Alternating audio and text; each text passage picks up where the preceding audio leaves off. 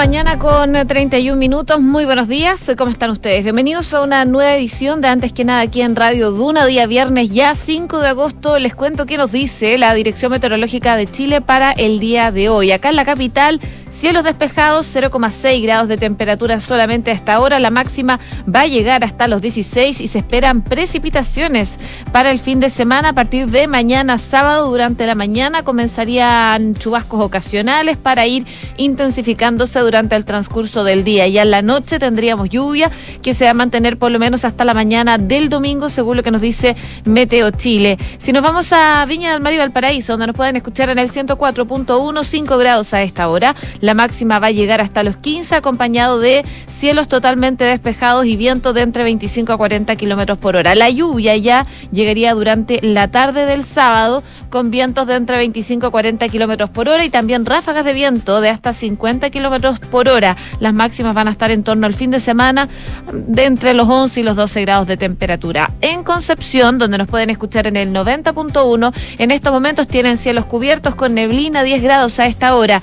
Va a estar cubierto con chubascos desde hoy día en la mañana y eh, esos chubascos van a ir intensificándose durante el transcurso del fin de semana. Las máximas van a estar en torno a los 10 grados de temperatura. Y por último les cuento de Puerto Montt, que a esta hora tiene solo 3 grados, cielos cubiertos con neblina, hay nubosidad parcial que se espera se mantenga durante toda la jornada del día de hoy y las precipitaciones llegarían mañana sábado hasta el domingo durante la noche, según lo que nos dice la Dirección Meteorológica de Chile, por supuesto, el pronóstico del tiempo para los lugares donde nos escuchan a través del dial. Hacemos un resumen de las principales informaciones que están ocurriendo en Chile y el mundo en los titulares.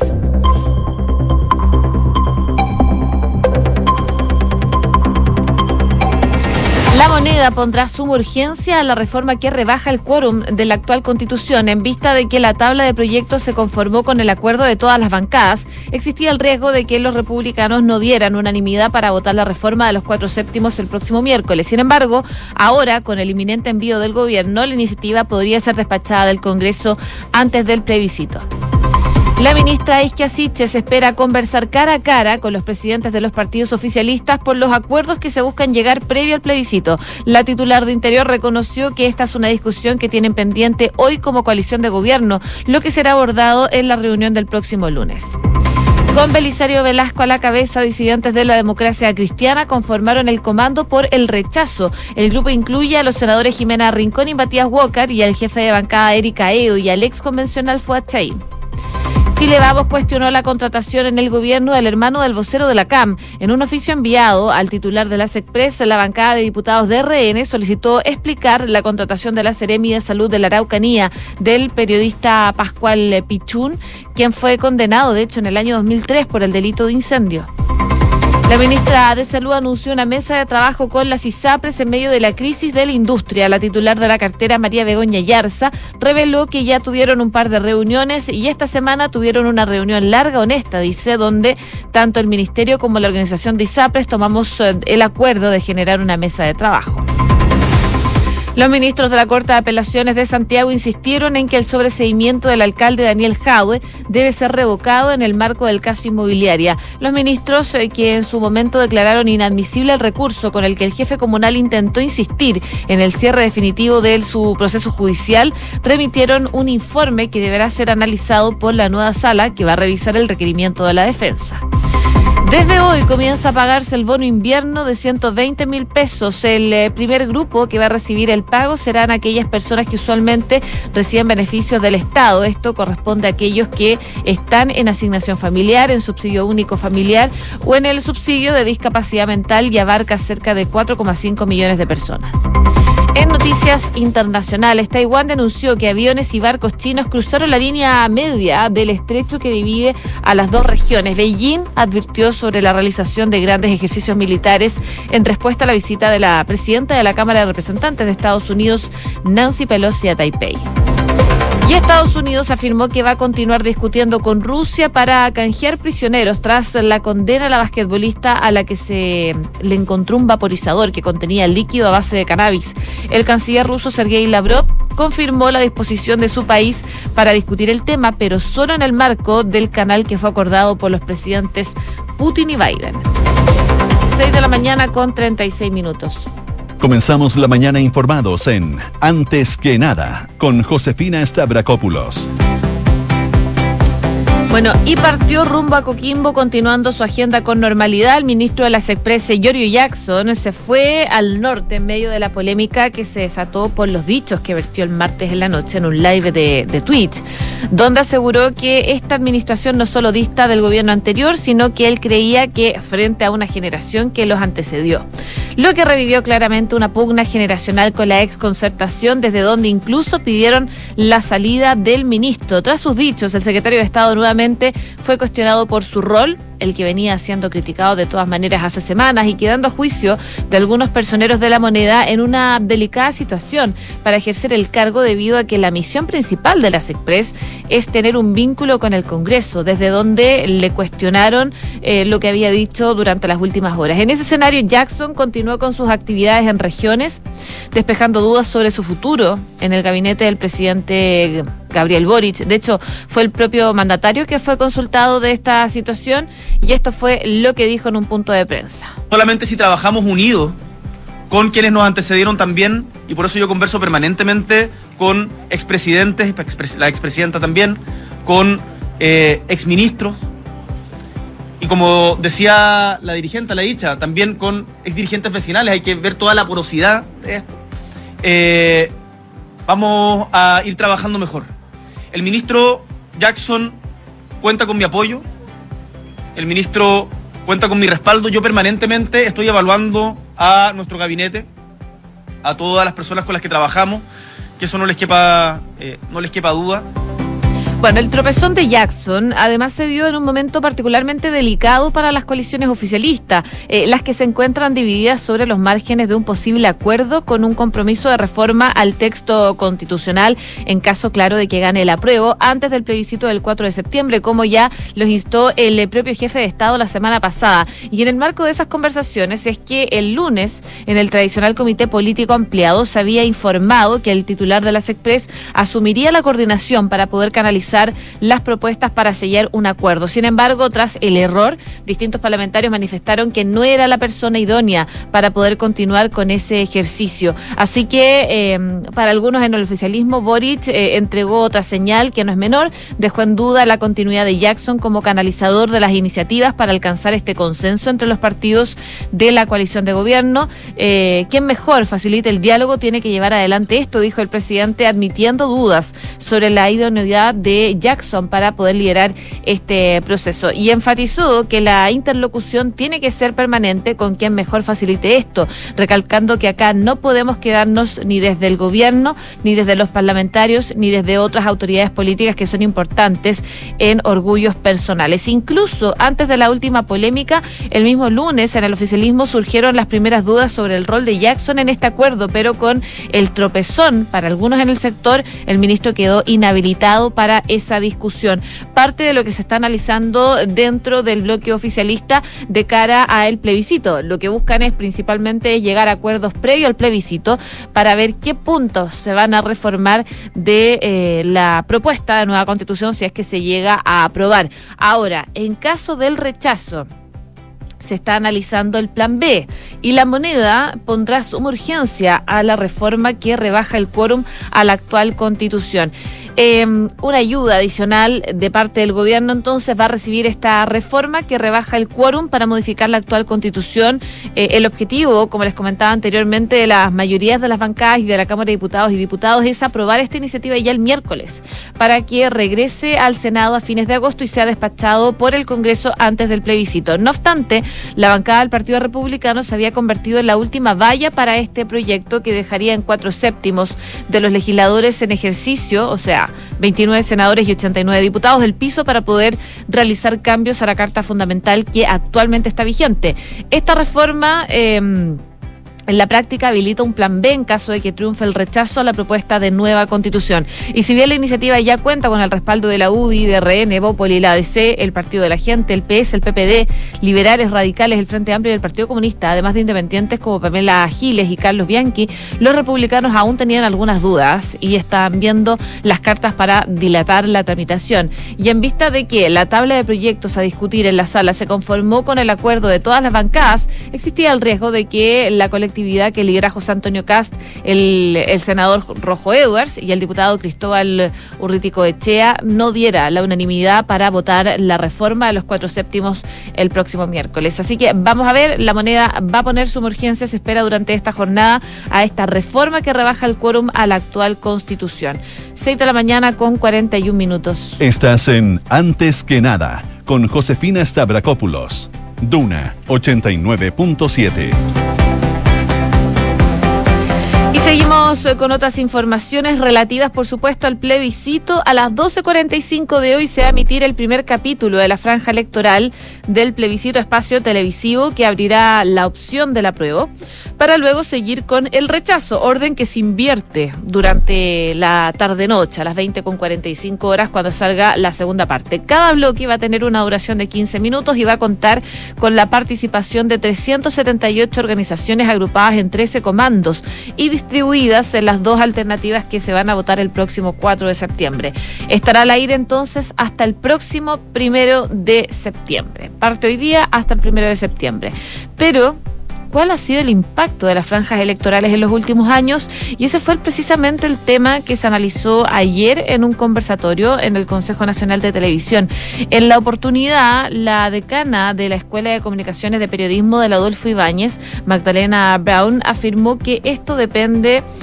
Em, de cada tipo de campaña. Dijo que eh, mañana, por hoy día, por ejemplo, uno de los grandes temas como desafío es que estén presentes tantas voces, pero a la vez que haya un relato común.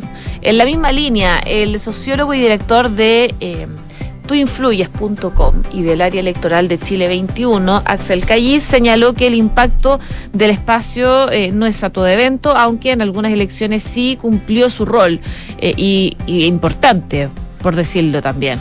Eh, además, se dice que tras el estallido social y el plebiscito del 2020, cuando la franja es entretenida la ven, cuando es aburrida no la ven, cuando es novedosa en contenidos, estéticas e historia y cuando hay personajes la ven y cuando está pasando algo en Chile también se ve más.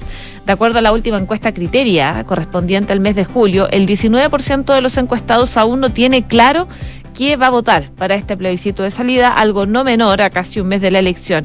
Y em, consultado al respecto a cuánto puede influir la franja electoral en los indecisos, especialmente en el marketing político, el académico de la Diego Portales, Cristian em, Leporati, consideró que efectivamente la comunicación puede jugar nuevamente un rol muy importante en la franja electoral.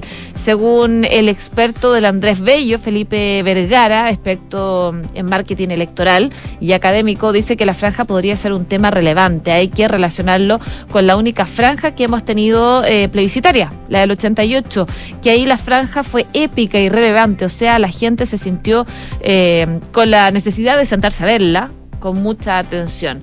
Ahora, en los últimos días, los distintos comandos ya han difundido adelantos de los capítulos que van a mostrar durante esta jornada, centrados, por ejemplo, en llamados como aprobar para reformar o la promoción de los derechos sociales en el caso del apruebo, mientras que algunos actores en el rechazo han llevado la idea como una constitución escrita con amor y rechazar por una mejor. Así las cosas, los expertos difieren y plantean distintas miradas de lo que debería ser ambas alternativas para este espacio. En concreto, vamos a ver hoy día eso de las 12 mm, del día, a las 12.45 para ser específicos, la franja del apruebo y del rechazo. Parte el apruebo, como les comentaba anteriormente, y en la tarde a las 20.45 parte el rechazo y así se van a ir invirtiendo el orden hasta el primero de septiembre. 6 de la mañana con 45 minutos. Estás escuchando Antes que nada con Josefina Stavrakopoulos en Duna Revisando informaciones. Vamos al tema migratorio, porque la ministra Esquiasiches llegó hasta la localidad fronteriza de Colchán, en la región de Tarapacá, tras el eh, constante ingreso irregular de migrantes a Chile. En eh, compañía del director del Servicio Nacional de Migraciones, Luis Taller, anunció una reforma a la ley de migración y extranjería para poder facilitar sus expulsiones.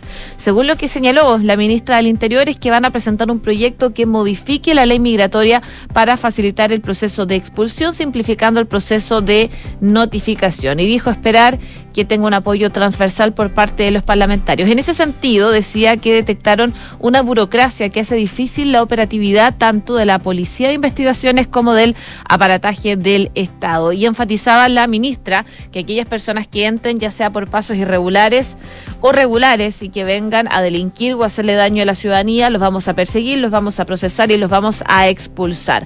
Por otra parte, Siches informó que se va a prorrogar el decreto 265 eh, que permite a las Fuerzas Armadas colaborar en esta tarea de las policías en la zona fronteriza. Decretos como estos requieren de un abordaje más permanente, lo que hemos vivido en relación a la situación migratoria, que solo... Eh, episódico, sino que es muy probable que se repita también en el futuro, decía la ministra del Interior, Isquia Siches, a propósito entonces de la situación que se está viviendo en el norte. A propósito de lo mismo, en nada personal, conversaron con el exdirector de extranjería, Rodrigo Sandoval, que comentó la situación migratoria en el país, las expulsiones y el proyecto para reformar esta ley actual que mencionaba la ministra del Interior, Isquia eh. Escuchemos lo que dijo. Y por otro lado también creo que es importante hacer presente de que el problema con las expulsiones, más allá de la rapidez con que éstas se hagan, finalmente termina siendo en la posibilidad material que nosotros tenemos de implementarlas. Es decir, nosotros podemos llenarnos de resoluciones perfectamente notificadas y totalmente tramitadas eh, que disponen la expulsión de un grupo de personas, el que queramos, pero cuando no tenemos los recursos, la infraestructura y las conversaciones con otros países para poder implementar esas expulsiones, la verdad es que vamos a tener una linda colección de expulsiones decretadas, pero no necesariamente expulsiones implementadas. Bueno, ahí Sandoval explicaba que, claro, el problema de las expulsiones, más allá de la rapidez con la que se hagan, es la posibilidad de poder implementarlas. Una entrevista que pueden escucharla completamente en Duna.cl. Pero también la ministra Siches. Eh, recordó que el gobierno tiene disponible 12 mil millones de pesos para la macrozona sur compuesta por las regiones de Arica y Parinacota, Tarapacá eh, y Antofagasta, la macrozona norte, digo. En particular, remarcó que solo en Tarapacá fueron destinados 5.500 millones para distintas labores operativas y fiscalización, entre ellas la disposición de escáner en pórticos, vehículos, equipos de extracción de datos y maquinaria de rayos X para mayor control. 6 con 48. Escuchas antes que nada con Josefina Stavrakopoulos. Duna. Y con más de 17 millones de habitantes con su esquema basal completo, las campañas de vacunación contra el COVID en el país es descrita como una de las más exitosas. De hecho, según la última cifra publicada por Our World in Data, Chile es el segundo país con más personas vacunadas contra el COVID por cada 100.000 habitantes después de Cuba. Eso sí, el país ocupa el primer lugar en el mundo respecto a la aplicación de la dosis de refuerzo. Sin embargo, durante los últimos meses, la adhesión a la campaña de inmunización ha bajado considerablemente de hecho, la semana pasada fue la semana más lenta de todo el plan de vacunación porque solo se aplicaron 279.933 dosis, según revelan los datos que publica el Ministerio de Ciencias. De acuerdo al análisis de los expertos, lo que más ha caído ha sido la demanda por la cuarta dosis. Ernesto Laval, ingeniero y especialista en visualización de datos, explica que cuando uno ve los datos de cuántas vacunas se aplicaron semanalmente, efectivamente las últimas cinco semanas han ido disminuyendo hubo un alza la semana del 26 de junio al 4 de julio, pero desde ahí en adelante hasta comienzos de agosto ha ido bajando progresivamente la cantidad de vacunas que se aplican semanalmente, particularmente de la cuarta dosis. Por ello, las autoridades tuvieron que tomar medidas para incentivar la vacunación con el segundo refuerzo y así anunciaron que a partir del pasado primero de junio los pases de movilidad de las personas que cumpliendo ya los seis meses o más desde la primera dosis de refuerzo no se hayan inoculado con la segunda se iban a bloquear. Y de acuerdo al estudio realizado por el Centro de Políticas Públicas de Inoculación de eh, Salud de la Universidad del Desarrollo, el anuncio de bloqueo de pase tuvo un efecto inmediato. Los días previos las semanas del 29 de mayo se administraron 162 mil dosis del primer refuerzo y 903 mil del segundo. Sin embargo, el incentivo no perduró tanto tiempo porque, según cuenta el análisis, la adherencia ha vuelto a disminuir. La semana siguiente, es decir, del 5 de junio hacia adelante, la vacunación tuvo una de las mayores caídas del año porque se administraron tan solo 134.598 vacunas de la tercera dosis y 615.161 de la cuarta, lo que representa una baja entre ambas semanas del 17 y el 32% respectivamente. Según las cifras del Departamento de Estadísticas e Información de Salud del MinSal, la aplicación de la cuarta dosis tuvo una caída abrupta en los últimos meses. Si en junio 2.118.000 personas habían administrado la cuarta dosis, en julio fueron 1.207.000, es decir, se configuró una disminución del 43% en un mes. Pese a la baja sostenida que demuestra las cifras, el pasado lunes durante su interpelación, la ministra de Salud, María Begoña Yarza, señaló lo contrario. En la instancia, la parlamentaria interpeladora Jimena Osandón eh, le consultó a la ministra sobre la salida de la doctora Cecilia González, quien estuvo a cargo del Programa Nacional de Inmunización. Y en ese contexto, la interrogadora señaló que la salida de la doctora tuvo consecuencias en el plan de vacunación. Para responder, la jefa de la cartera sanitaria usó unas imágenes en que graficaba las dosis de refuerzo contra el COVID-19 administradas diariamente. Parte entonces de lo que ha sido el plan de inmunización que ha bajado considerablemente durante el último tiempo. 6,52. Estás escuchando Antes que nada con Josefina Stavrakopoulos en Duna. Y en Noticias del Mundo, China anunció hoy día que interrumpió la cooperación con Estados Unidos en varios niveles, incluido el diálogo entre mandos militares y sancionó a la presidenta de la Cámara de Representantes de Estados Unidos, Nancy Pelosi, en represalia por su visita a Taiwán, por supuesto. El Ministerio de Asuntos Exteriores consideró que la líder demócrata interfirió en los asuntos internos de la isla, eh, territorio al que el régimen considera propio y amenazado con tomar por la fuerza. A pesar de la firme oposición de China y la grave preocupación eh, que suscitaba, Pelosi insistió en ir a Taiwán, lo que supone una interferencia en los asuntos internos chinos y socava la soberanía e integridad territorial del país, señaló el ministro de Exteriores chino.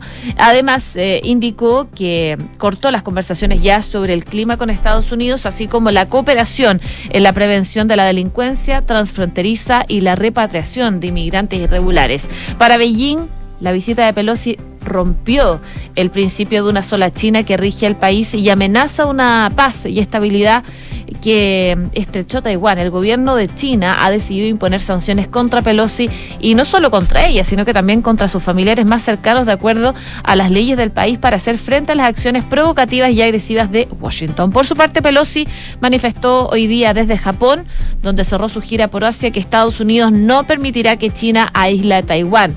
Eh, pueden tratar de evitar que Taiwán visite o participe de otros lugares, pero no aislarán a Taiwán impidiendo que viajemos hasta allí, dijo en una conferencia de prensa Nancy Pelosi con los periodistas locales. Bueno, lo último que se sabe es que Estados Unidos convocó al embajador chino en la Casa Blanca por esta tensión que se ha generado en torno a Taiwán. 6 de la mañana con 54 minutos. Cifras, mercados, empresas. Las principales noticias económicas están en Antes que nada.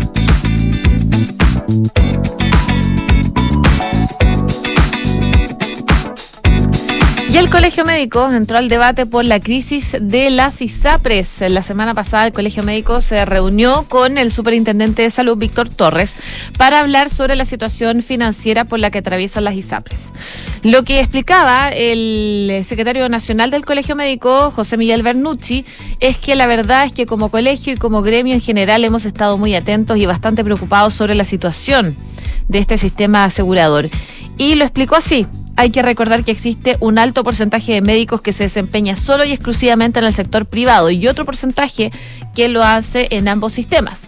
Por lo tanto, un porcentaje importante de las prestaciones que realizan estos profesionales se hacen a través del sistema de aseguramiento privado y es por eso que como colegio médico existe una preocupación muy grande. Bernucci detalla que ya han hecho distintas reuniones informando a los asociados, se reunieron con el superintendente de salud, se reunieron con las asociaciones de clínicas porque evidentemente dice la situación de este subsistema podría terminar generando un gran problema tanto desde el punto de vista laboral a los médicos como también a los pacientes. Consultado si cree que pueda caer eventualmente una aseguradora, dice que ISAPRES ya han caído.